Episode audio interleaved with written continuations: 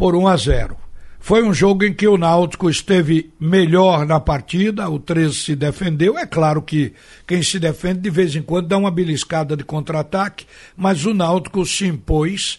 Eu acho que a vitória que tinha acontecido ontem com a equipe do Ferroviário deixou o Náutico mais confiante. O Náutico se impôs na partida e seria até injusto não ter ganho o jogo de ontem, apesar de ter sido um placar sofrível, chamado placar de 1 a 0, placar mínimo, mas é que poderia ter feito mais. Mas a gente vai ouvir o que disse ontem o técnico do Náutico, que conseguiu realmente estabilizar o Clube Náutico Caparibe. Ele vinha falando da instabilidade que o time estava sofrendo, mas ele confiava, repetiu os jogadores.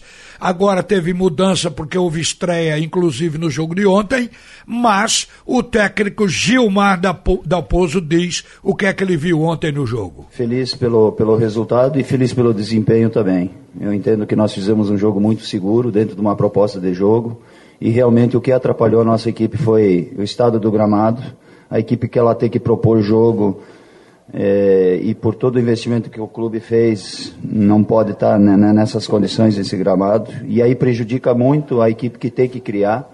E mesmo assim, é, eu lembro de três oportunidades claras, Jefferson Nem, mais uma do Thiago e outras. Então nós tivemos aí de cinco a seis oportunidades claríssimas de gol.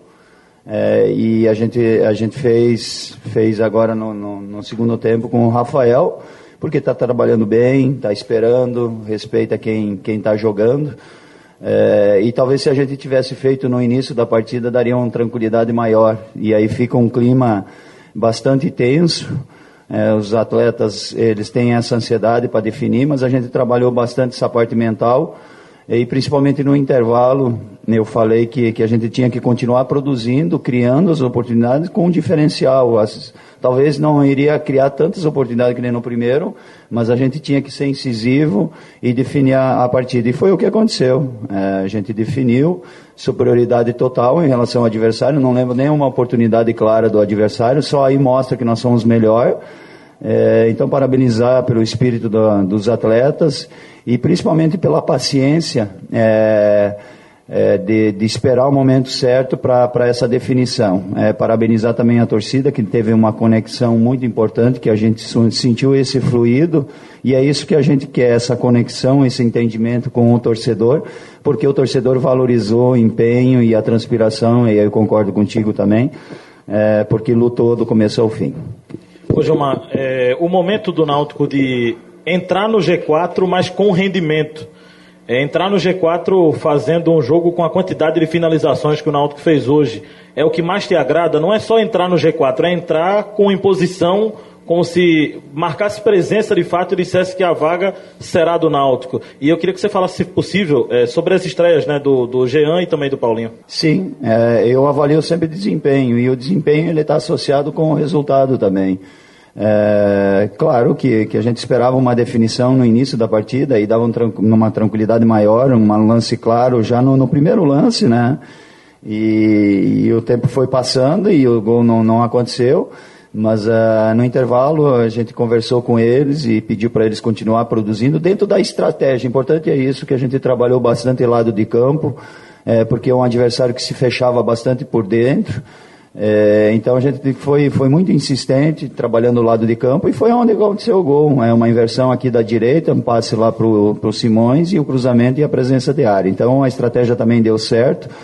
E eu comentava essa semana que essa estratégia ela, ela não era por 20 minutos, 30 minutos iniciais, porque o jogo ia se tornar bastante competitivo, que ela tinha que continuar é, até o final do jogo com bastante lucidez. E por isso que, que deu certo, porque eles entenderam é, a proposta de jogo, trabalharam bem a semana e executaram. Em relação é, à presença do Paulinho, é, primeiros 30 minutos ele teve uma movimentação muito interessante, um meio atacante jogando por dentro com movimentação. É, e aí depois ele cansou um pouquinho e aí cansando é, compromete o rendimento, isso no primeiro tempo. E aí o segundo tempo a gente imaginava até que ele ia um pouquinho mais, mas a, o gramado estava muito pesado, a intensidade do jogo, e ele foi no limite dele. Jean Carlos também, É, entrou bem, com lucidez, na primeira bola já finalizou. É um jogador que vai nos ajudar, mas com uma condição física melhor. Dentro daquilo que ele está condicionado, ele já está nos ajudando. É, então a gente espera um crescimento na sequência. É, nos próximos jogos, fazendo um trabalho especial para ele, ele nos ajudar. Gente, o Náutico entrou a final no G4 o G4 fecha com o Náutico. Primeiro é o Confiança. Veja que crescimento esse Confiança que vem consistente, subindo nesta reta final, no momento mais importante. O Confiança está na liderança com 24 pontos, a mesma pontuação do segundo colocado, que é o Sampaio, mas o Confiança tem um saldo maior, cinco gols, o São Paulo, o Sampaio tem dois gols.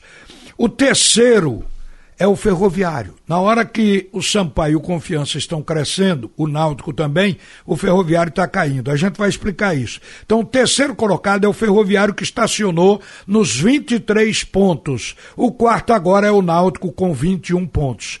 O Náutico, portanto, está aqui no início do G4, precisa crescer e se garantir nas cinco rodadas que faltam.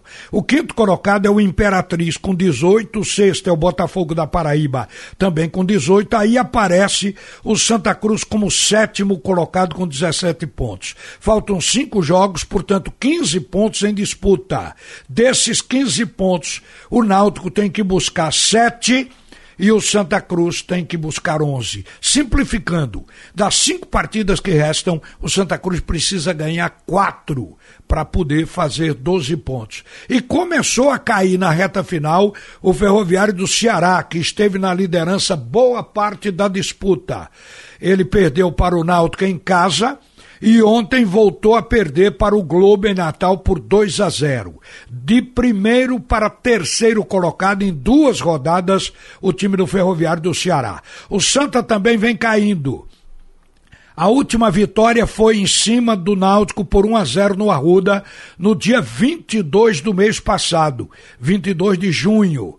De lá para cá, perdeu de 2 a 0 para o 13 de 2 a 0 para o Ferroviário do Ceará, empatou com o Botafogo em 1 a 1 e perdeu na quinta-feira passada para o Sampaio por 1 a 0. O próximo jogo do Santa será contra o ABC, que é o vice-lanterna, fora de casa, sábado, dia 27, no Frasqueirão. O próximo do Náutico será nos aflitos contra o líder Confiança Sexta-feira, portanto, dia 26, às 20 horas. Vamos ver se, se dá para. Não dá mais tempo para a gente ouvir o Thiago, que foi o destaque escolhido pelo Screte de Ouro como melhor em campo ontem no jogo do Náutico contra o 13. Aliás, o Náutico tem muita gente da casa, da base, voando. Eles estão crescendo e são os que mais aparecem.